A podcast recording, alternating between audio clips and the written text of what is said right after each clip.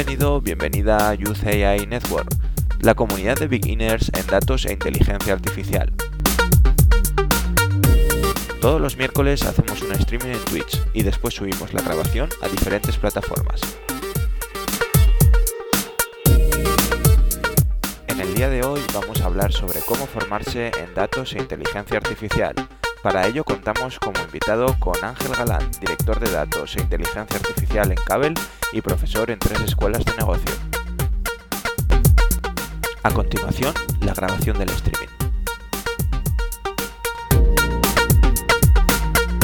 hemos anunciado y como lo que hemos hablado, pues bueno, la, la, idea ahora mm, para todos los que nos estáis viendo es que mantengamos una conversación como fue la del miércoles pasado en la que pues hablemos con, con Ángel Galán eh, sobre mm, cómo formarse, cómo empezar a formarse en data de inteligencia artificial. Al final, pues Ángel tiene bastante experiencia como profesor, nos puede aportar mucho y bueno, eh, Ángel Gil y, y, yo mismo, pues también tenemos, bueno, de hecho Ángel Gil, pues también ha, ha estado muy vinculado al mundo académico y, y, yo mismo, pues como también persona que, que, tenía muchas dudas de cómo empezar a formarse en data y, y, también un poquito dar algunos truquillos más desde la cercanía como alumno de lo que es útil y de lo que es más recomendable elegir. Si queréis presentaros, os presento yo como, como veáis. Vamos, a Ángel lo conocéis. A Ángel, Ángel Gil en concreto lo conocéis ya del anterior streaming. Eh, es una, es, vamos, ya, bueno, en el anterior streaming tú estuviste, Ángel. Sí, estuve un ratito con vosotros, estuve ahí además ahí con las preguntas, muy divertido, ¿eh? Todo un ratillo ahí, hmm. súper interesante. Bueno, ya sabes que probábamos este formato, salió bien, ya estabas eh, por el chat que nos aportaste bastantes cosas interesantes y vaya, bueno, también animar a toda la gente que estáis en, en, en, el chat, pues que todas las preguntas que tengáis y todas las cosillas que nos queráis trasladar, pues por supuesto estamos abiertos a escucharlas y a mantener una conversación. Vamos a ver si... Tu, tu, tu. Aquí ya estamos en, en, directo. Son las 10 menos 2. Ya vamos a dar dos minutillos para que se vaya conectando la gente. Y vamos. Y lo que no sé si Ángel, Ángel Gil, eh, ¿estuviste tú en el anterior streaming? Porque... Yo en el anterior estuve como oyente. Como oyente. Vale, es que tenía la duda porque como era el primer streaming, yo estaba más nervioso, que hoy ya es un poco de otra manera, y estaba, estaba, por detrás, que nadie me veía, pero un poco poniendo los planos al que estaba hablando y, y se me se estaba más concentrado en mi labor que en la conversación. No, neta, yo estuve ahí, estuvo muy chévere, de verdad quedó muy bien, quedó mm. súper bien. Sí. Sí, además es muy interesante que pues participes tú también porque pues, por la parte de que eres venezolano, estás en, en Ecuador y, y, que al final esto es una iniciativa en español para toda la comunidad latina de España y Latinoamérica. Entonces, nosotros, eh, a pesar de que una parte estemos en España, la idea es, pues como hemos hablado ya más de una vez, que, que haya gente pues de todas partes que quieran que quieran hablar en, en, en, sobre data e inteligencia artificial en, español. Ya vemos aquí nuestros primeros viewers, que muy buenas noches a todos. Eh, como os decía, estamos abiertos a todo el intercambio de, opiniones y, y preguntas que, que, queráis. Y bueno, como son las 10 de la noche, yo, si os parece, voy a presentar a Ángel Galán. Eh, Ángel, lo primero de todo, muchas gracias de estar esta noche aquí con nosotros. Ah, un placer, y, hombre, encantado. Y, y, muchas gracias además con Ángel, con Ángel Galán. Eh, llevamos hablando bastante tiempo. Él también ha sido el responsable, una parte de los responsables de que esta iniciativa haya sido salido adelante, lo cual pues también te lo aprovecho para agradecértelo. Y, y bueno, realmente mm, como, como como profesor que estás dando clase actualmente, pues eh, en tres escuelas de negocio y también como director de datos y de inteligencia artificial en Cabel, pues creo que nos puedes aportar mucho y puedes aportar mucho a todos los que nos están escuchando y que quieren eh, opiniones y quieren que les demos eh, una información sobre cómo formarse en data e inteligencia artificial que ahí ya eh, a modo introductorio ya me callo y empezamos con las preguntas, pues em, hay mucho humo, es muy difícil saber por dónde empezar, hay muchos tipos de cursos, hay bootcamps, hay másters presenciales, online y entre toda esa variedad, pues cuesta a veces orientarse y nosotros queremos aportar allí para que, para que tengáis una opinión nuestra desde la experiencia. Entonces, bueno, pues Ángel, muy buenas noches, Ángel Galán. Nada, pues oye, pues un, un placer. A ver, lo primero, Adrián, sabes, ahí son las cosas que has dicho, yo te lo agradezco. A ver, eh, sí, es verdad que soy profesor, es verdad que también soy director en la parte de data, ante todo soy un compañero, esto es como si estuviéramos tomando unas cañas hoy, porque también yo me sigo formando, también he estado igual en las mismas situaciones, sigo aprendiendo, exactamente igual, ¿sabes? Y lo importante de todo esto es que tampoco hay reglas, cada uno tiene sus propias ideas, su propia manera de hacerlo y esto no hay una solución única, esto es comentarlo entre nosotros y hay cosas que a uno le valdrán, otras no, y entre este collage coger lo que nos importa. Y sobre lo que has dicho también de agradecerme el hecho de la iniciativa, de haberos ayudado, pero como, como no, y sobre todo vosotros sois unos fieras, y esto es lo que hay que promover. Lo que hay que promover es las personas que tienen muchas ganas, que estéis aquí, que queréis justamente ¿no? intercambiar opiniones, que estemos todos aquí generando comunidad y comunidad en castellano, porque hay mucha comunidad, pero sobre todo nos da mucha ventaja los anglosajones en inglés. Y hay que tratar de potenciar esto. ¿no?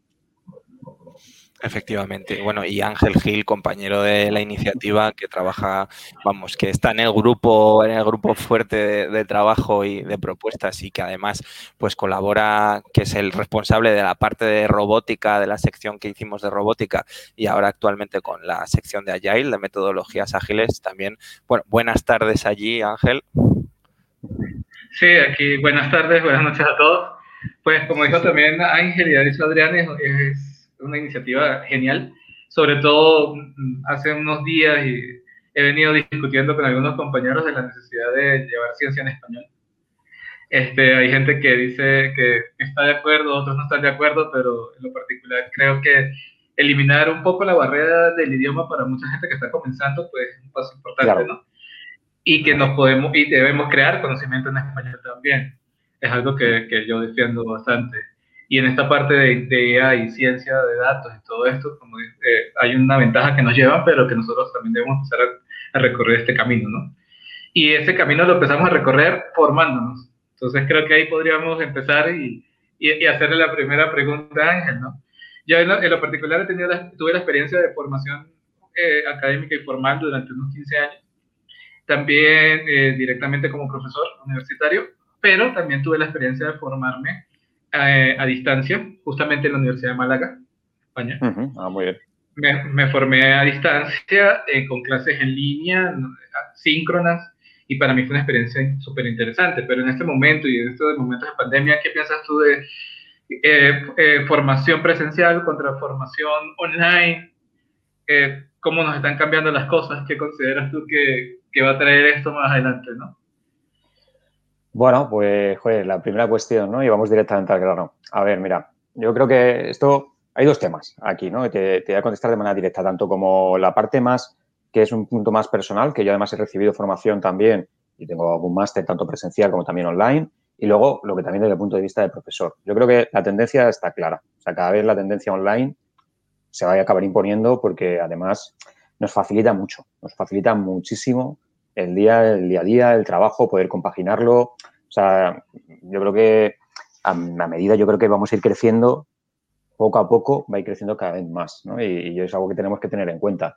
Sí es verdad que la parte presencial, claro, la parte presencial también es muy importante, porque es importante que elijamos bien la plataforma donde, donde decidimos hacer el, tipo de máster, porque perdemos la, perdemos la parte del networking. O sea, lo que no puede ser muchas veces que nos metemos, empezamos a trabajar, hacemos un máster de manera, de manera online y nos perdemos todo lo demás. Por eso hay que tratar de aprovecharlo de alguna forma en la cual, pues mira, si tú haces un máster online, pero te preocupas de networking, estar con los compañeros, de ponerte reuniones con los profesores, de pedir, oye, mira, me puedes poner tal cual, o sea, tener un mensaje y una actividad pues intensa, perfecto. Ahora bien, para las personas que están empezando, el máster presencial les ayuda más porque le, tienen esa facilidad de estar con la persona cara a cara, de poder, hablarlo, genera también ese network con el resto de los compañeros, que es muy importante. Entonces, la opción entre máster presencial o máster online, pues bueno, yo creo que depende de cada uno, de cada uno y de su momento vital. Quizás cuando estés empezando y acabas de salir de un grado, pues probablemente sea mejor un máster presencial o por lo menos un formato blended. Si ya tienes mucha experiencia y ya te es un momento un poquito más maduro, pues claro, compaginarlo con el trabajo, con el día a día y tal, pues hombre, pues evidentemente el presencial o te vas a un formato de viernes y sábado o es prácticamente imposible. ¿no? Que en ese caso, pues mira, Adrián, cuando tú estuviste era un formato de viernes y sábado, ¿no? Porque tratas de compaginarlo. Pero bueno, al fin y al cabo yo creo que va a depender un poco del momento vital de cada uno. ¿eh? Ambas son de calidad. Lo que tienes que elegir bien es la escuela de negocio. O la escuela de negocio o la, o la universidad. Yo creo que esa es la clave. Sí, yo vamos muy de acuerdo. A ver, realmente yo siempre apostaría cuando empiezas por un máster presencial o con una formación presencial. Más que nada porque el equipo de los compañeros que, conoces y las experiencias que intercambias, a mí personalmente con el máster que hice, que además hay algunos compañeros que sé que están viéndonos ahora, pues eh, el grupillo que generamos de ir luego a tomar algo, porque al final ir después informalmente a tomar algo también te hace aprender más de la clase, porque después intercambia un resumen de los conceptos, también sirve para saber mm, dónde está trabajando el otro, lo que están haciendo y tú estás empezando y te sirve también para escuchar por dónde van los tiros. Quiero decir, a mí me parece muy interesante. Y ahí, pues como bien decías Ángel, eh, eh, claro, o sea, si estás trabajando mientras y muchas personas pues trabajan y luego se forman, pues quizá el formato de viernes y sábado o entre semana fuera del horario laboral, pues es, es muy bueno. Y sin, sin, menospreciar la formación online, por supuesto. Pero claro, a lo mejor para empezar, eh, a lo mejor combinar unos cursos de Udemy o de Coursera, de alguna plataforma, y a la vez hacer un máster, un curso presencial, no sé. O sea, es que también dependería de un del formato, ¿no? O sea, hay universidades, eh, Adrián, que, que, Adrián, que tienen la, plataforma, te permite hacer ese networking. ¿sabes? Que lo tienen, que son universidades nativas, ¿no? Que, hacen el máster online. Entonces, eso también es una ayuda. Lo que pasa es que si al final eh, lo que haces es simplemente entrar a una plataforma y te bajarte un curso y seguirlo, y no tienes este momento de interacción, no estás en la clase en directo, no tienes, porque a lo mejor si haces la clase en directo, como estamos tú y yo ahora, y está el profesor ahí, que muchas plataformas lo permiten, y universidades que lo están haciendo, pues joder, es exactamente igual que estar, te da igual y tienes la posibilidad de tener acceso a profesores que son de los mejores de cualquier parte del mundo. Joder, y eso está muy bien, ¿vale? Porque, porque te lo permite y estamos aquí cara a cara, como ahora. Pero si ya es una plataforma de un máster distinto en el cual simplemente seguir el contenido, hacer los exámenes online, ahí en el fondo prácticamente eres autodidacta, lo que tienes es el acceso al contenido. Entonces es importante fijarse en eso, ¿no? En, el, en realmente cuál es el formato real que te está ofreciendo ese máster online, ¿no? Para poder aprovecharlo más.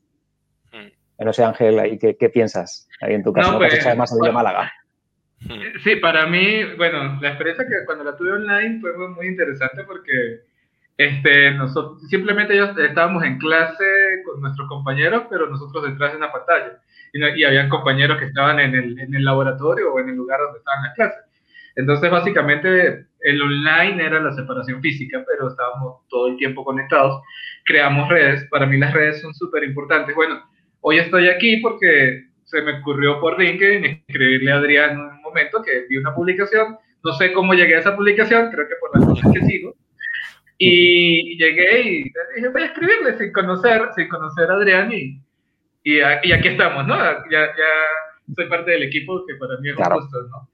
Y, eso es lo importante porque es la única manera de que tenemos de crecer y aprender. O sea, yo también soy del, que parte de que agarrar un curso y bajarme un curso no, no tiene sentido, no tiene mucho sentido si, si no puedo tener interacción con los demás. Cuando yo daba clase, pues yo buscaba que, mi, que mis estudiantes, a pesar de que estaban todos físicamente y que se supone que debía existir esa, esa, esas redes, pues que, que crearan ese compañerismo para, para aprender, porque creo que es la mejor manera, ¿no? Esa es, una de las, de las, maneras. Que ahorita estamos cambiando, genial.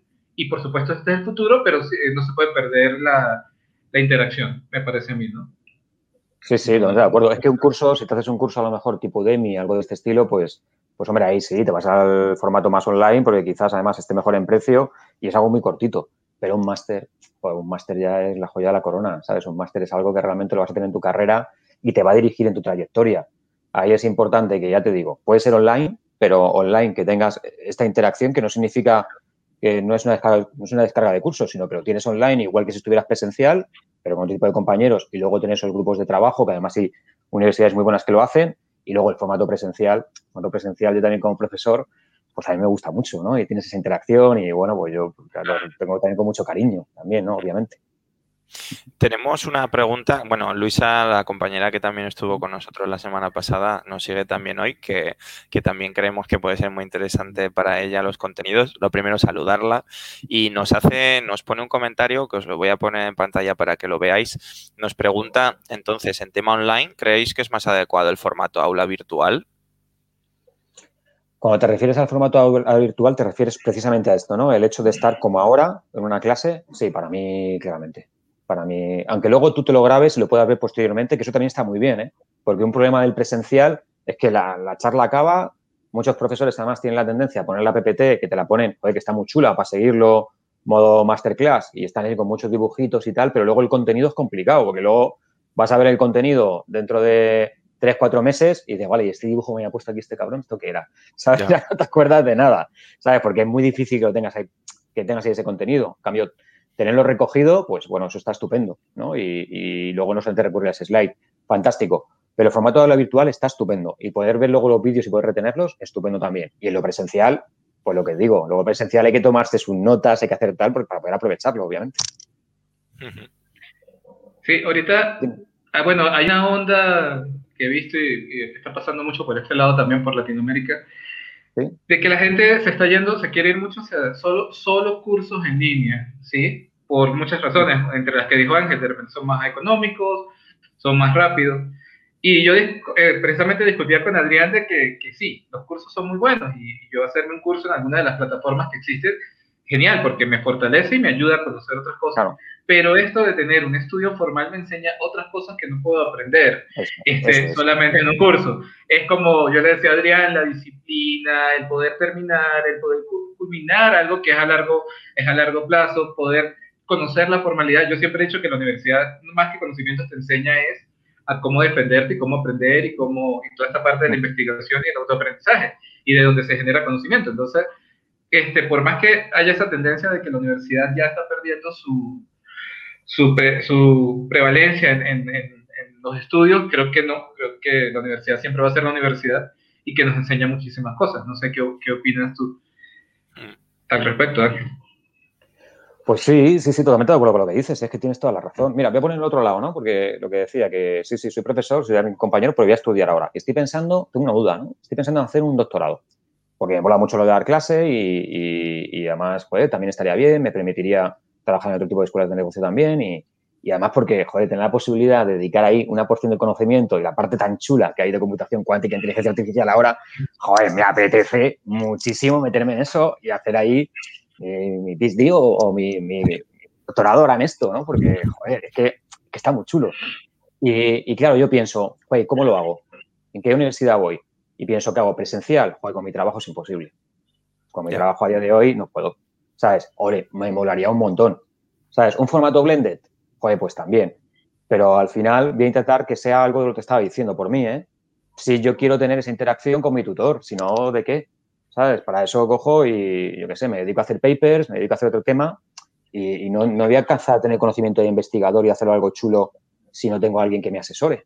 ¿Sabes? Entonces tiene que ser un formato, pues este, ¿no? De ahorro virtual, aunque por necesidad me tenga que ir al, tema online, que está muy bien y vas a tener acceso a grandes, bueno, a personas estupendas, ¿no? Y, grandes profesionales, pero claro, ¿sabes? Tienes que intentar acompasar ambas. Entonces, no sé, yo creo, chicos, que me voy a decir, por eso no sé qué me aconsejáis vosotros, ¿eh? Para el tema del doctorado, de vuestro punto de vista, yo también tengo esas dudas, ¿eh? También lo pienso, ¿eh? Pues yo hice mi doctorado con, con mi tutor viajando, eh, o sea, yo estaba en un solo, en Venezuela y mi tutor se iba saltando de país en país. Pero y, sí, muy rara vez nos podíamos encontrar físicamente, sino cuando iba de visita a su casa. Este, pero ¿cuál fue la experiencia? Que nosotros hablábamos todos los días, básicamente. Es más, aún hablamos todos los días prácticamente. Después es que eso es lo bonito. Es una relación y creamos una red de investigación donde todos sus estudiantes de doctorado, así estuviésemos haciendo temas completamente distintos, interactuábamos y a veces decíamos, para este paper yo creo que puedo trabajar con Adrián. ¿Será que inventamos algo? Nos ponemos a trabajar en un paper juntos y, y sí, vamos a pasar dos meses trabajando juntos y, y uníamos parte de los trabajos y todo esto. Y, y, esa es la parte importante, lo, lo que tú dices. Y el doctorado era eh, no era online propiamente, sino era a, mi, a nuestro ritmo, pero el tutor, la interacción con el tutor y con los demás compañeros que estaban haciendo otras cosas totalmente diferentes era súper importante. Porque si nos quedamos solos, eh, generar conocimiento solos es casi imposible. El conocimiento se debe generar de forma colectiva. Y, y bueno, y creo que esta es una manera súper interesante de hacerlo hacer el doctorado o hacer el máster también es, una experiencia demasiado divertida. Yo, yo lo hice solo porque quería vivir esa experiencia y, y quería ver qué pasaba en ese mundo. Fueron seis, cinco o seis años intensos, pero mientras que, corre, que trabajaba, por supuesto, estaba trabajando en ese momento, sí estaba en la universidad, trabajaba, hacía doctorado, todo eso. Pero, pero fue sumamente divertido y, y lo que tú dices, uno crea redes, crea compañerismo, interactúa y crear algo de conocimiento así sea pequeñito. Claro, me la cosa es que hace entonces que haga el doctorado, ¿no? Me lo dice. Sí, claro, por supuesto, es bastante, es bastante divertido. Vale, muy, muy divertido. me animas, tío, muy bien.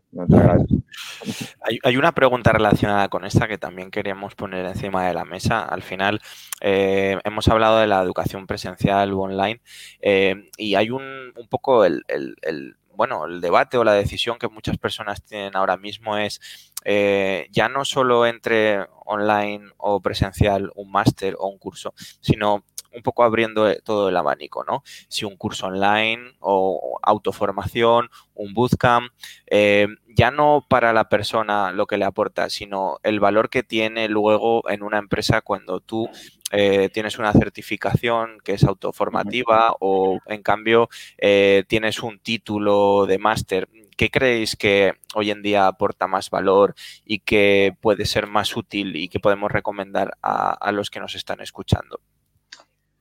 Claro, ya me preguntas esto como prácticamente ¿no? cuando tenemos que hacer la selección, ¿no? Porque es verdad que estamos con otra empresa, pues vamos a contratar, ¿qué es lo que nos llama la atención a la hora de contratar, ¿no? Parte, y mezclarlo con la parte de formación. A ver, eh, hay un tema que, está claro, que es el máster universitario y la carrera. Y fíjate que tenemos perfiles y hay gente que me llega que son buenísimos, que llegan con, pues, con un, eh, pues, un curso de grado medio o un grado superior, pero que no dejan de ser formaciones profesionales y son buenísimos. Pero lo que nos ocurre aquí es que estos chicos, que muchas veces son programadores buenísimos, empiezan como muy abajo. Empiezan un perfil mm, como tal, luego van evolucionando y van haciendo un montón de cursos, son buenísimos, pero empiezan bastante más abajo. Entonces, muchas veces incluso en las propias becas de ciertas entidades o de ciertas consultoras, sabéis que ya solamente seleccionan si tienes un grado o un máster. Entonces, estos chicos encima no tienen acceso a eso, ¿no? Y, es verdad que, claro, ya el hecho, aunque sean buenísimos, y que dijera que yo tengo gente que, es, que digo, es que esta gente es fuera de serie, ¿sabes? Y son magníficos programadores, se meten aquí, wow, maravillosos. Pero claro, han empezado aquí y el otro ya está aquí, que ya tiene como pues lo típico, ya sabéis que no todos lo graduamos en, consultor 1, consultor 2, consultor 3, esto ya empieza con dos o tres años de ventaja. Entonces, ¿te merece la pena hacer esa inversión de un máster o, el grado mientras que lo estás ahí trabajando ¿no? y que estás haciendo por darle saltito? Pues mira, ahí os voy a contar mi experiencia personal. ¿Sabes? Yo tengo, tengo varias carreras, ¿no? Tienes ahí tal, tengo ahí también eh, tengo tres carreras, tengo tres máster, tengo tal, ¿sabes? Siempre me he estado formando, porque esto va a ser así, ¿eh? esto ya formarse todo el rato, ¿no? Esto ya no, es no parar, ya no es hago esto y me paro, sino es constante. Y siempre he acompañado mi formación a posteriormente con los saltos laborales. Es decir, ¿sabes? A mí me ayudó mucho, para dar un salto laboral, me ayudó mucho ese tipo de formaciones. ¿Sabes? Que, por ejemplo, hice el máster en el, en la en el IE, y luego ya ahí cambié de empresa y di un saltito. Cuando hice el otro máster también igual, cuando hice la carrera igual. Y alguna vez cuando he hecho algún tipo de curso, también ha sido ese caso. ¿Sabes? Por ejemplo, no sé si recordáis que Business Object, eh, bueno, lo compró SAP en su momento y yo era, yo era un programador, yo estaba, estaba, estaba empezando, lo estaba programando y lo que decidí en ese momento es hacer una formación porque compraron Business Object y ahí me molaba ese mundillo, sabía que el mundo de la interacción de SAP y el mundo de la interacción de Business Object pues, pues era, era necesario, ¿no? pues lo que hice es que solamente la formación que había estaba en Reino Unido. Entonces me fui a Reino Unido de freelance para trabajar allí y al mismo tiempo estuve haciendo el curso y la formación mientras que trabajaba de, freelance en la parte de W. Y esto, de verdad, chicos, fue un acierto total. Fue verdad que fue un curso presencial porque no existía la formación online. Ahora ya a lo mejor pues, bien existiera, ¿no? Pero en su momento no había. Y, ya eso me permitió, pues cuando volví a España y allí también trabajaba en Reino Unido, fue un salto importante. Porque había muy poquita gente, me diferencié mucho.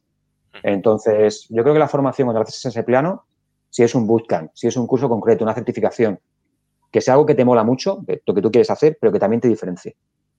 Porque, joder, es que te tienen que. Es que si no, es muy difícil. La verdad está creciendo mucho, pero hay muchos perfiles muy parecidos. Y en cinco líneas, identificar a una persona de un modo u otro, joder, es complicado. Entrevistas a cinco, no 50 currículums que te llegas. No sé si. Bueno, a lo mejor me he entendido un poquito, pero es mi opinión, ¿no? No, no, pero vamos, totalmente cierto. Mi experiencia, pues también es así. Es decir, eh, parece a veces hoy en día estamos, eh, se habla mucho de los cursos online y son muy importantes, pero para mi forma de ver te complementan. Pero un poco la, la formación que es más troncal y que va a afectar más a tu carrera profesional es la formación más reglada, ¿no? Y que precisamente es lo que te permite dar esos saltitos y que puedes ir avanzando. Yo, de hecho, hoy en día, y también está cambiando. Cada vez hay más másters eh, y más formaciones enfocadas a datos e inteligencia artificial. Cada vez uno se diferencia menos. O sea, hace tres años cuando yo decidí hacer el máster, había tan pocos máster que hacer ese máster te diferenciaba. De hecho, a mí hubo una empresa en la que me contrataron sin haber hecho el máster solo porque lo iba a hacer. Y, vamos, y conozco más casos así. Pero claro, eh, es que estamos hablando de que esto ha cambiado tan rápido que igual hoy el máster generalista sobre data no te vale. O sea, que el saltito lo tienes que dar con un máster mucho más específico, pues no sé, en Machine Learning o aplicado de una manera mucho más aplicada, ¿no? Y que, y que pero que precisamente esa formación reglada como que es, para mí es como la formación principal, ¿no? Sobre todo cuando estás en el mercado laboral y luego las certificaciones o los cursos aportan mucho, no es quitarle valor, pero igual es más complementario, ¿no? Te refuerza cuando tú ya estás en una posición. No lo sé, ¿eh? O sea, es un poco a, mi manera de ver. Ahí es cierto que LinkedIn, el tema de las certificaciones, como lo ponen y ponen el bundle, te ponen ahí justamente, ¿sabes? Cuando te sacas, ¿sabes? Te ponen la chapita, es cierto que las búsquedas, si lo que quieres es cambiar de empleo y lo que quieres hacer ahí, es verdad que las certificaciones ayudan mucho, porque es muy típico que los recursos humanos busquen por certificación. Si quieres decir tal cosa, pues, por ejemplo, en Azure, pues mira, quiero un data engineer o quiero tal, vale, busca el que tenga la DP200 o la DP201, esa certificación, ¿vale? Entonces eso se suele hacer, lo suelen poner, o en AWS igual, ¿no? Pues que tenga tal o para los arquitectos. Entonces ahí te viene muy bien, porque ahí sí que sesgas. Y hay muchas veces que, claro, ya si tienes 20 currículums, uno tiene un máster y encima tiene una certificación, así muy posible la entrevistar. ¿Sabes? Entonces ahí es la manera de ir sumando puntitos, como bien decías, Adri. ¿Sabes? Haces ahí, pues, la, certificación mejor que los cursos. ¿eh? Los cursos, igual ser cursos muy buenos, pero no te aparecen en la herramienta, en el fondo es tu currículum, que es LinkedIn. ¿sabes? Mm. Entonces no, no te pueden encontrar por ellos. Sí, de hecho aquí, y ahora te, Ángel Gil, ahora te, perdona que intervenga ahora, em, creo que LinkedIn es muy importante, ¿no? O sea, eh, lo hablaremos en próximos streamings con más detalle, pero la importancia de tener bien trabajado LinkedIn, con esto mismo que decías ahora, Ángel, de las certificaciones y también con las aptitudes, porque muchas veces nosotros vemos el LinkedIn desde la perspectiva de el demandante de empleo, por decirlo de alguna manera, pero cuando tú tienes un LinkedIn de, de recruiter, se ven otras cosas y creo que tenemos que pensar en prepararnos nuestro LinkedIn desde los ojos del recruiter, no del nuestro mismo. Y las certificaciones son muy importantes. Las aptitudes que la gente no lo tiene muy en cuenta, que ahora ya se pueden validar eh, por LinkedIn si tienes ciertas aptitudes, pues también. Y eso creo que es muy importante y te agradezco que lo hayas sacado porque es una cosa a incidir especialmente. Ya, me encanta lo que has dicho, Adri. Ya te dejo ahí Ángel, interrúpeme también, Ángel, no te preocupes. no, no, tranquilo, sí, está. A mí el día que yo entré, que me dieron acceso ya, bueno, pues hace unos seis años más o menos, que me dieron acceso al recruiter de la parte de LinkedIn, porque me decía, que tienes que hacer las búsquedas, yo cambié mi LinkedIn totalmente, ¿sabes? Lo cambié porque dije, claro, es que no había visto esto. Las palabras claves. Tienes que poner ahí el, el summary, ¿sabes? Poner la parte del resumen, fundamental. La parte de la imagen, que es que lo que ves es que aparecen, es que son cuatro líneas y aparece la imagen en grande es muy difícil identificar, ¿sabes? Muy complicado. Y claro, y además que tú vas buscando por las palabras que además te las dicen ellos. Ellos te dicen con autobuscar. Claro, eso que dices, si podéis hacer una sesión, yo he encantado de verla con vosotros, ¿sabes? Estar aquí, me pongo, me tenéis el primero de espectador, porque además es que tiene mucho valor eso del LinkedIn, ¿eh? Te dejo, Ángel, perdona, discúlpame. No, que eh, aquí hablando, ya que estás hablando de aptitudes y habilidades, justamente estaba teniendo una conversación sobre las habilidades blandas en tech, en tecnología, ¿no? Este, y, unos amigos me decían que no, que, o sea, es muy importante la técnica. Yo, obviamente, o sea, las duras son sumamente importantes, porque eso es lo, por eso es que nos van a contratar. Pero ahora, ¿en dónde entran las habilidades blandas que, que creo que, que, son muy importantes? Porque este, en estos días veía algo sobre, por ejemplo, programadores tóxicos. Muy importante, que, es gente muy, muy brillante, pero que no podía trabajar en equipo y que, y que causaban ciertos problemas en los equipos. En esta área de, de datos y en, esta, en tu experiencia, en, tanto en la industria como en la, en la academia, ¿qué, ¿qué, tan importantes son para ti estas habilidades blandas en este mundo? Este, tengo que fortalecerlas, tenemos que trabajarlas así como trabajamos las duras, o solo nos dedicamos a formarnos y a mejorar nuestras habilidades duras y dejamos a la suerte lo que pase con las otras, ¿no? ¿Cuál es tu opinión, ya que tocan esos temas de aptitudes? Mira, es que estás haciendo la pregunta clave, ¿sabes? De, para mí, ¿sabes? A mí lo que me ha diferenciado un poquito de mi carrera, aparte de haber sido cuando he hecho algún cambio, ha sido pues que me haya gustado siempre mucho presentar, me ha gustado mucho conocer a la gente, tener esa capacidad de poder, pues poder comunicarte, ¿no? Que, es algo que a mí desde pequeñito siempre me ha gustado, ya estaba ahí pues cuando venía hacía teatro y cosas así, y ya me gusta mucho hacer las presentaciones, ese tipo de cosas, y lo he tenido muy innato. En mi experiencia, lo que ayuda en la carrera profesional, ese tipo de habilidades, tú puedes ser el mejor técnico. Y tengo, la verdad que yo conozco técnicos que han sido buenísimos, mucha gente mejor que yo, mucha gente. Pero como luego no tenía a lo mejor la capacidad de poder expresarlo o de poder comunicarlo de manera adecuada, o se ponía en una segunda fila, eso ¿sabes? hay que mejorarlo, ¿sabes? Porque al final tú puedes ser el mejor técnico, pero nadie va a ver el código que tú montas. O sea, solamente un programador sabe lo bueno que es otro programador. Y créeme que yo era bueno como arquitecto, pero que había gente muy buena, mucho mejor que yo. Pero claro, a la hora de explicarle a un cliente cómo estaba el modelo montado, ahí era muy distinto. Ahí era muy distinto. Y ahí esos son los soft skills que tú dices.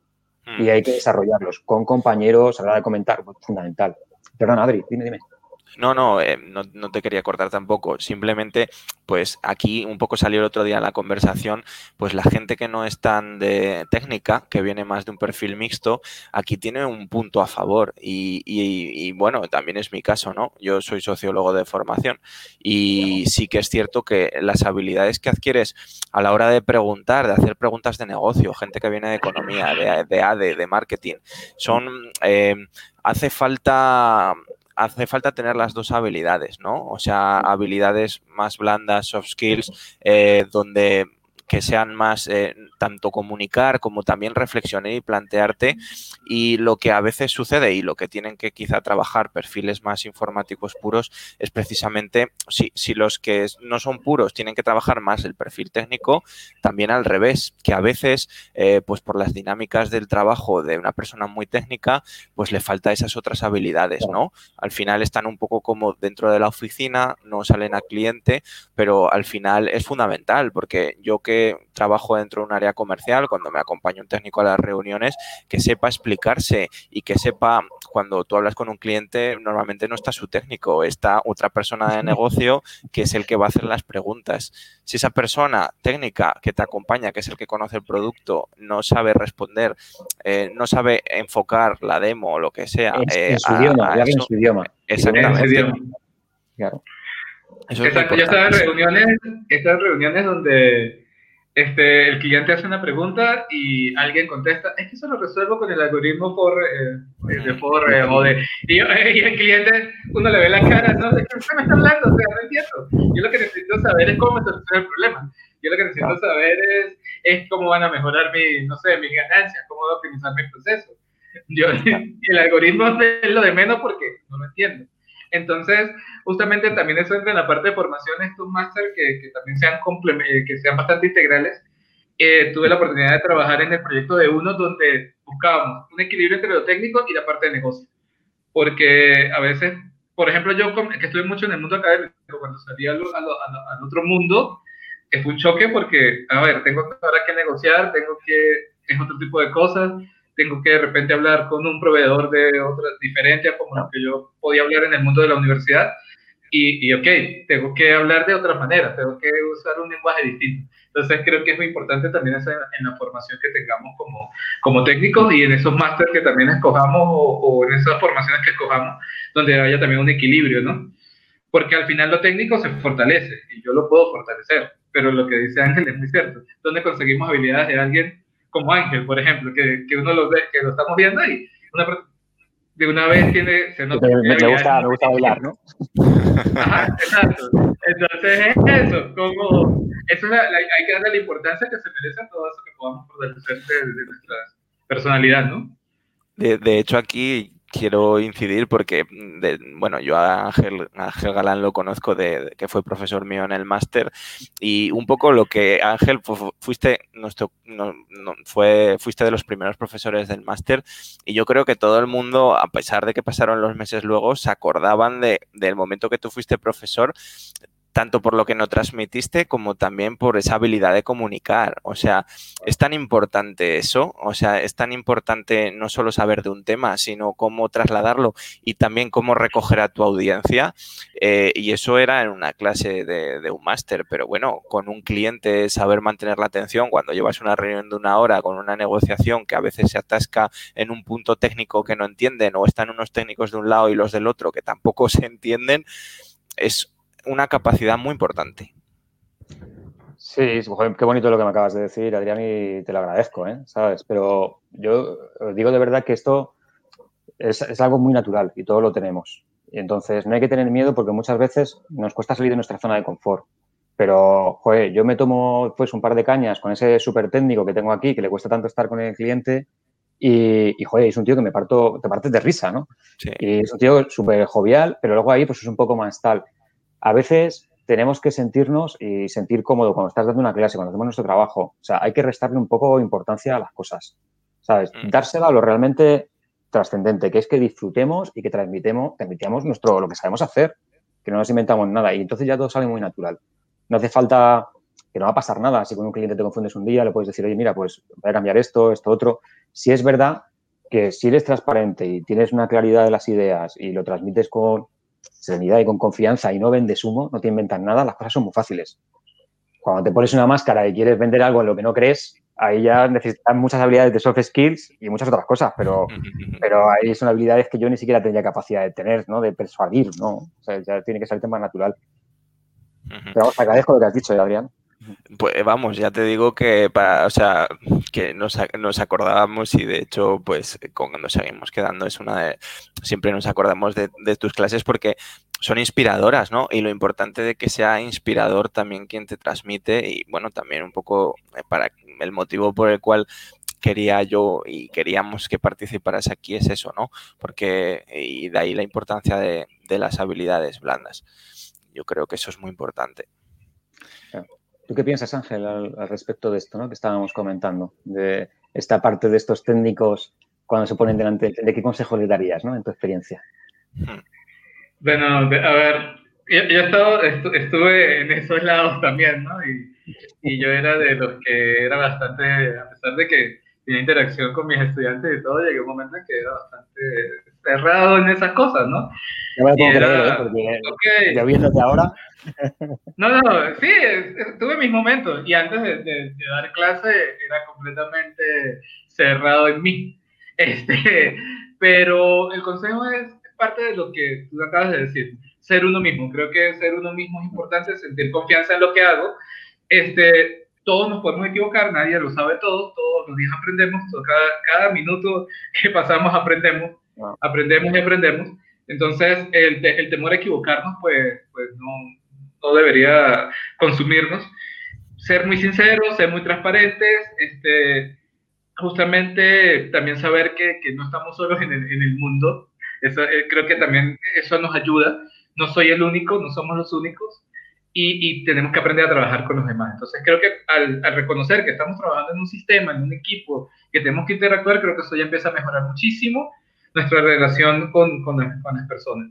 Y no cerrarnos. No cerrarnos porque es que yo programo muy bien, yo soy el mejor y a mí me van a contratar donde yo quiera porque es que, no, hay miles de personas que lo van a hacer mejor que uno.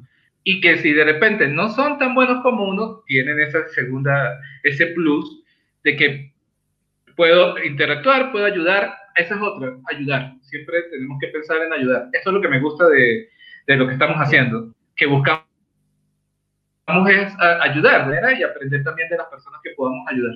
Es eso. y para mí ser uno mismo y ser transparente y dejar el miedo. En el momento de que uno dice, no me estoy equivocando, o si me equivoco, celebro mi fracaso y aprendo de él, ya. te, voy a contar algo, porque uno de los límites que solemos tener las personas cuando decimos de los soft skills es precisamente el hablar en público, ¿no? Y, estamos aquí entre, entre amigos, ¿no? os voy a contar, ¿no? Porque tú me dices, Adrián, sí, joder, qué buena clase, qué inspiradora, tal. Sí, pero también he tenido mis momentos y algunos recientes, ¿no? Y yo, por ejemplo, he tenido algún momento que recuerdo una sesión con 300 personas 300 comerciales y tenía que decirle algo muy cortito, que eran, nada, dos minutos, tres minutos, ¿sabes? Y, y macho, me quedé en blanco. Me quedé en blanco. Y fíjate que he dado clases, he dado charlas, he estado tal, ¿sabes? Prácticamente. Y ese día, pues ocurrió eso. Y, ¿sabes lo que he aprendido del momento? La sensación que me quedó, que no pasa nada. Pues hay un momento que te quedas en blanco y dices, está, pues ya reseteas, empiezas, te conviertes en algo más natural, dejas de lo que tenías en mente, le das un reseteo total y no ha pasado nada. ¿Sabes? Y os animo de verdad a todas las personas que tienen esos, ese miedo a hablar en público o a esos técnicos, que lo expresen de manera natural, que, que en el peor de los casos, ¿sabes lo que va a ocurrir? Nada. ¿Sabes? Nada. Es una experiencia más que te llevas. De hecho, muchas veces uno mismo se se da más cuenta de que se ha equivocado de lo que se dan cuenta los demás, porque al final está aquí, o sea, que puede ser que tú te hayas quedado en blanco un segundo y en tu mente es como, he estado cinco segundos sin decir nada y seguro que se piensan que, vamos, que no tengo ni idea, pero no, eso es una cosa tuya, o sea, la gente, o incluso cuando te, si tú llevas un discurso y vas hablando de un tema, incluso aunque digas una pequeña cosa mal, nadie te va a juzgar, por eso, porque a lo mejor ni se dan cuenta que te has equivocado porque al final el, lenguaje es una pieza de, toda una construcción.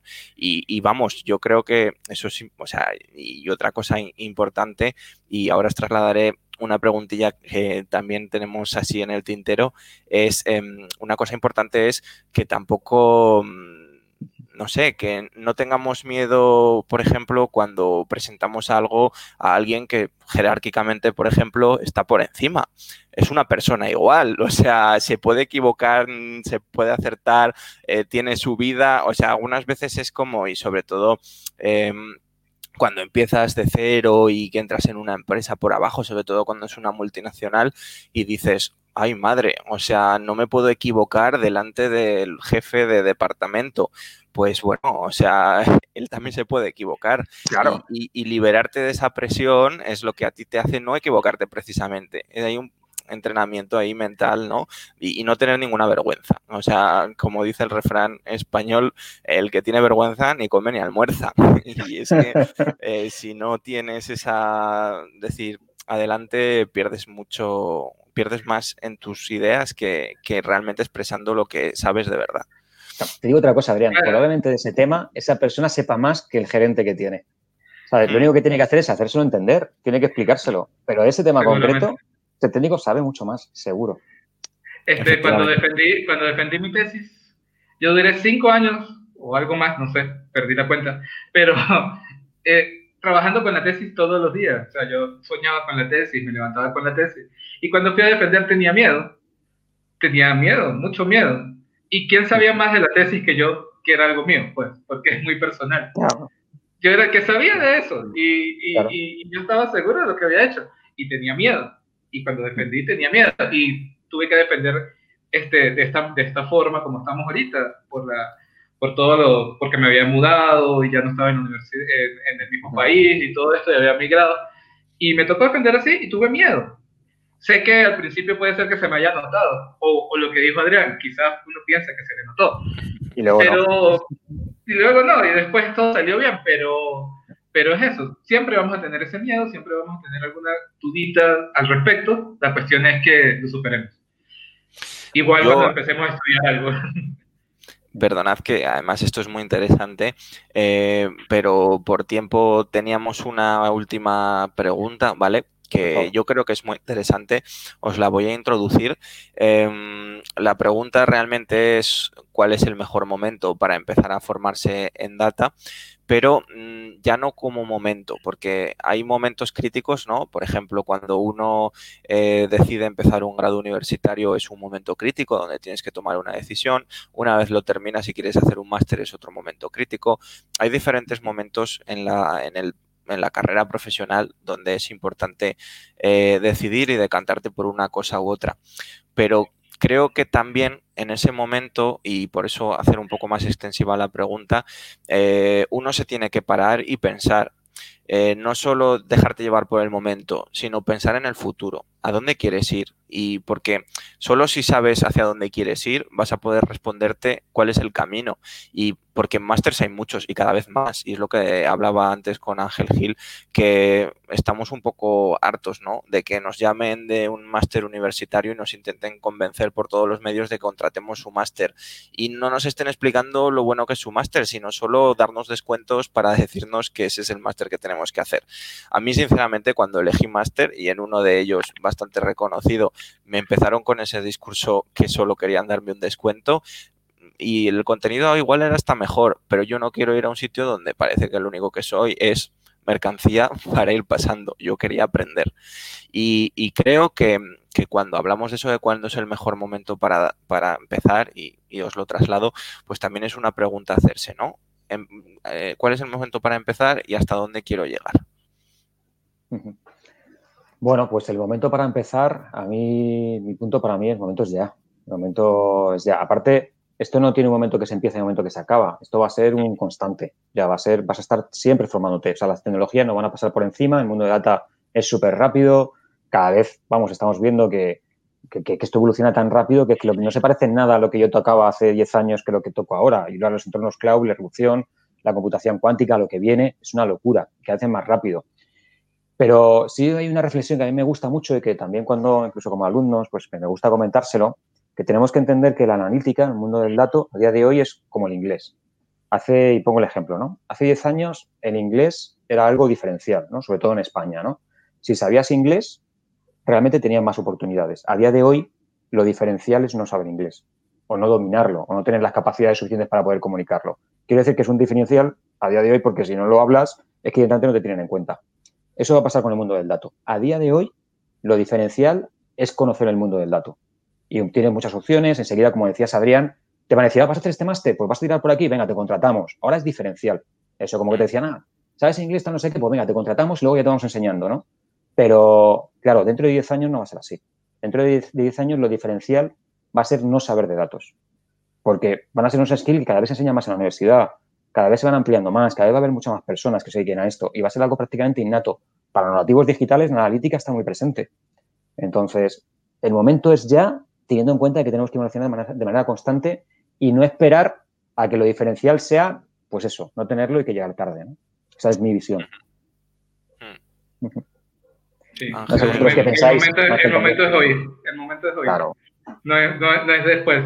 Y lo que tengo que es decidir hacia dónde, qué es lo que me gusta más y qué es lo que me va a apasionar de, ese mundo, ¿no?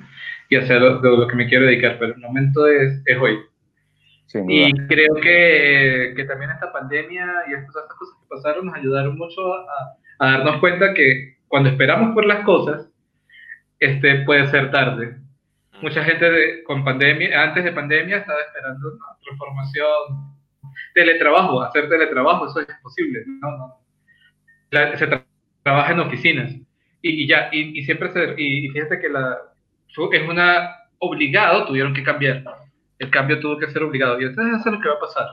El momento es hoy, tenemos que formarnos y es lo que nos apasiona, pues, por supuesto, pero debemos empezar ya. Sí, y es muy este, importante. Yo quería hacer... No, no, sigue, Adrián. Sí.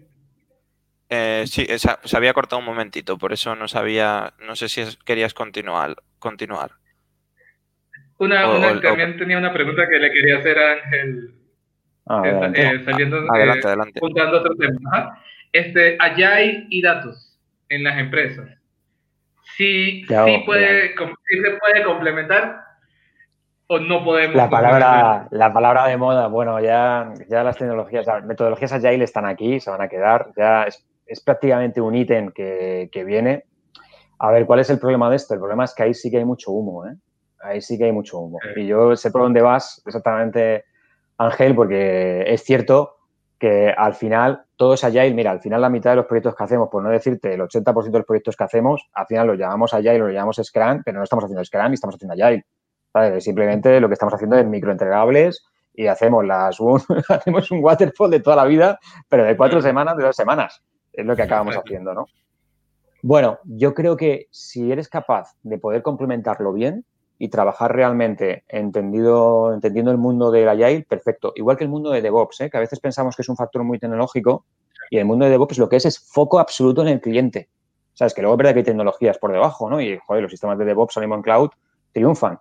Pero yo creo que lo que hay que cambiar es la perspectiva. Si quieres que funcione el Agile o quieres que funcione el DevOps, tienes que poner el cliente en primer lugar, las necesidades, entenderlo y participar de ahí, ir de la mano con él, que es la diferencia, ¿sabes? Pero bueno, que se está haciendo eso realmente, uf, ¿tú qué piensas? ¿Se está haciendo realmente?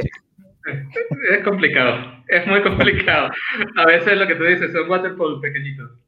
Y, pero no, no, hacemos un agile como debe ser y pero en datos y en, IA es, es, todavía más complicado porque hay gente que dice muy purista, ya va, las metodologías que tengo para análisis de datos ya están y, eso yo, no lo puedo tocar, yo no puedo meter eso dentro de un Agile. Pero entonces yo a veces le digo, bueno, pero ya va, si usamos Scrum dentro de, dentro de un sprint, yo puedo agarrar una metodología CRIS o lo que sea y, y, y usarla. Pero entonces, bueno, viene esa discusión que es bastante interesante y que es algo que, que no, en lo particular me está apasionando mucho en este momento, ¿no? El poder llevar un verdadero agile a, a, ciencia de datos y a inteligencia artificial. Claro, yo en mi opinión, y, ay, perdón, Adri, te he cortado, disculpa. No, no, que de hecho os iba a decir que este, o sea, este tema es un tema que se puede hablar en un streaming, con, pues sería dedicarle una sesión. Mm. Estupendo.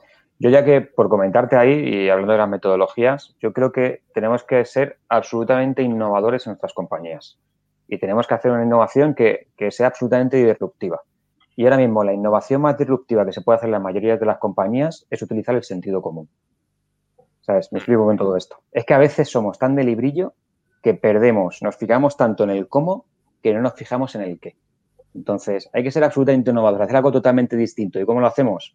Pues chicos, siendo prácticos y utilizando el sentido común. ¿Sabes? Eso es para mí una innovación en el 90% de las compañías, porque al final acabas aplicando una metodología que muchas veces no tiene sentido, sin embargo, la metodología de la casa.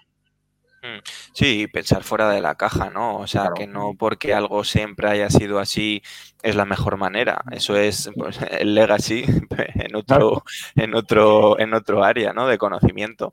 Y, y, eso lo tenemos bien claro, sobre todo en tecnología, de que de que hay que ir superando etapas y de que una idea nueva puede, puede cambiar cosas que nadie había visto hasta entonces. Y también ahí, pues, animar, ¿no? A que la gente piense, ¿no? Y que sea, tenga un pensamiento crítico, que creo que también es relacionado con las metodologías, es una condición sine qua non. Es decir, si no tienes un pensamiento crítico, da igual qué metodología utilices, porque para que todo el mundo la siga como borreguillo y que no cuestionen o no vean un poco más allá, no sé, yo es que, por ejemplo, ahí sí que soy especialmente partidario de que del pensamiento crítico, de a mí yo no me conformo con una cosa solo porque esté ahí, yo le doy vueltas, pienso, esto es mejor, es lo peor, y yo luego, por supuesto, eh, hay que saber el momento en el cual expresar tus diferencias y sabes cuál es el momento de dar la batalla si quieres cambiar algo, pero, pero siempre hay que tener tu propia opinión, ¿no? Cada uno, yo soy muy partidario de tener tu propia opinión de todo y después regular cuando es el momento de expresarla, pero generarte tu propia opinión y es, me parece muy importante y, que también es algo con metodología de trabajo que tiene relación. Eh, justamente lo que tratamos de hacer, ¿no? De que toda esa suma de todas las diferentes opiniones dentro de un equipo, pues busquen, pues por eso se generan equipos multidisciplinares, ¿no? Que lo que busca las metodologías precisamente es Scrum y Agile, ¿no? Precisamente para poder compaginar eso y que cada uno, la suma de todos, pues tengan ahí ese bien común, ¿no? Aquí está Luisa que nos anima a hacer el twist de Agile y Data. Ah, muy bien. Y también nos decía que Ángel Gil barre para casa con el tema de Agile. y, ya ella misma nos ha trasladado una preguntilla que, vamos a utilizarla ya para cerrar la sesión. Em, ¿Qué experiencia tenemos en bootcamps? Bueno, cuando dices experiencia en bootcamps, ¿qué es lo que quiere conocer exactamente? ¿Merecen la pena los bootcamps? Es lo que es la pregunta. Sí, me imagino. Supongo que ahora nos escribirá y nos especificará ella misma, pero me imagino que sí, que es que valoremos los bootcamps que conocemos y si valen la pena para formarse. Sí, sí, merecen la pena, sí. sí merecen la pena, son muy inmersivos. Son muy inmersivos. Es cierto que tienes en un momento que a lo mejor lo estás en dos, tres meses y recibes una formación que la verdad es bastante centrada y además con temas muy, muy específicos y ayudan muy bien para la especialización. Pero lo importante más que, insisto, más que el bootcamp en sí, lo importante es ver el material que tiene y que contiene, qué profesores vas a tener, qué es lo que vas a ver ahí, que tenga un sentido, ¿sabes? Que realmente, que cuando lo leas digas, sí, entiendo que esto es lo que, que tenga, que no sean módulos por separado, sino que todo esté bien reglado, porque además como el bootcamp va a ser bueno, que muy demanding y en muy poquito tiempo de mucha materia, tiene que estar todo que te ayuden a asimilarlo. Eso es la, esa es la clave. Hmm. Pregúntale a Luisa si, estás, si está pensando en alguno. Eh, nos comenta, y os lo pongo en pantalla, si experiencia, ah, sí, que si es nuestra experiencia con, los bootcamps, ventajas e inconvenientes, supongo que en comparación con otras formaciones. Bueno, ahí un tema que no hemos hablado con todo esto, eh, que es con tema universitario también, es los bootcamps están muy pensados, sobre todo para luego la contratación. Es decir, es algo muy, muy específico, recibes algo muy inmersivo durante un tiempo y luego tienen muchos acuerdos con ciertas, bueno, con empresas, ¿no? Nosotros, por ejemplo, nuestra consultora tiene un, tiene un acuerdo, ¿no? Con, con varios bootcamps. También lo tiene con universidades, pero con los programas ejecutivos. O sea, es habitual que cuando tú tienes un programa muy claro o un máster muy dedicado al cloud computing, inteligencia artificial o un bootcamp específico en una serie de tecnologías, ¿no? De inteligencia artificial también concretamente, ¿no? Pues ahí es habitual que lo normal es que cuando acabes, acabes haciendo una práctica o una contratación con una empresa. Entonces, es como te doy aquí, es como las consultoras lo utilizan como me ahorro el tiempo de formación de esta persona que viene recién de la universidad o que viene sin experiencia. Es en vez de invertir esos tres meses en formarle, hace los tres meses en el bootcamp y luego ya lo contrato. ¿Vale? Está muy focalizado para eso. Hmm. Yo creo que es muy recomendable, sobre todo con Luisa, que hablábamos la semana pasada con ella, pues que era un perfil que se quería reconvertir, que además, pues eh, con el tema de coronavirus había cambiado mucho su sector. Yo creo que para personas en esa, en esa situación es muy recomendable, ¿no? Y porque para poder ir creciendo en data tienes que empezar por algún sitio. Y un bootcamp si te da una puerta de acceso a una empresa y aquí hay que ser realistas, cuando empiezas de cero y no tienes experiencia, pues empiezas al principio normalmente con una beca, después eres junior, después vas ascendiendo poco a poco, en eso hay que ser realistas, pero también hay que ser realistas de que en este mundo se asciende más rápido que en otras muchas profesiones ahora mismo, es decir, que enseguida hay tanta demanda que uno puede crecer profesionalmente mucho más rápido a pesar de que venga de cero o que se haya reconvertido de otro sector. Sí, sí, desde luego. Pues eh, vamos, agradecemos a Luisa sus preguntas, la verdad. Es muy, muy interesante siempre lo que ella nos pregunta porque hace reflexionar también eh, para que pueda ser interesante para todos. Y, y vamos, yo un poco por, por, la costumbre que tenemos, que es unos 45 minutos, una hora, como llevamos ya casi la horita. Si no tenemos nuevas preguntas y no sé si para cerrar queréis hacer un pequeño resumen cada uno, sería interesante, ¿no? Así un poco cogiendo todas las ideas de lo que habéis expresado, si podéis hacer ese esfuerzo y condensarlo, os lo agradecería. Este, quiero, yo quiero retomar, eh, antes de dar la palabra a Ángel para que despida, quiero resumir, todo, quiero resumir todo en algo que dijiste. Eh, lo más disruptivo es utilizar el sentido común dentro de las organizaciones. Yo creo que eso es clave y no solo dentro de las organizaciones, sino para nosotros mismos. Es lo más disruptivo que podemos usar, usar el sentido común. Para mí resumo todo en eso y me lo llevo como aprendizaje hoy. Y muchas gracias por eso. Nada, hombre, pues hombre, yo también he aprendido mucho ¿eh? de muchas de las frases que has comentado. Además, me quedo con tu recomendación para hacer el doctorado. Ya te escribiré también para, que lo comentemos, comentemos, los temas. Bueno, yo creo que lo esencial de todo esto es, mira, independientemente de lo que elijas, una opción que sea un, bootcamp, ¿no? Una opción que sea un máster, una opción que sea un curso, una certificación, algo que sea un programa ejecutivo, que también es de seis meses, que es medio bootcamp, medio máster. Tienes que coger algo que sea adaptado para ti y tienes que seleccionar un tema que realmente te apasione, que lo puedas disfrutar, ¿sabes? Ahora mismo el data está creciendo muchísimo. De esta manera que dices, no, voy a hacer esto porque me va a dar trabajo. No, no, es que tienes tanta variedad de cosas que puedes hacer a día de hoy, ¿sabes? Que es que realmente entrate un poquito, apasionate con eso, disfrútalo, porque eso luego se transmite. Y que luego cuando tú encuentras a alguien en las entrevistas, puedes decir, sí, tienes el check, tienes esas orleaks que te decía, ¿no? De esas cinco personas que venga, que como ya tienes el Master TEA, ya tienes el Bootcamp, ya tienes no sé qué, venga, te entran y haces las cinco entrevistas, no puedes entrevistar a las 50.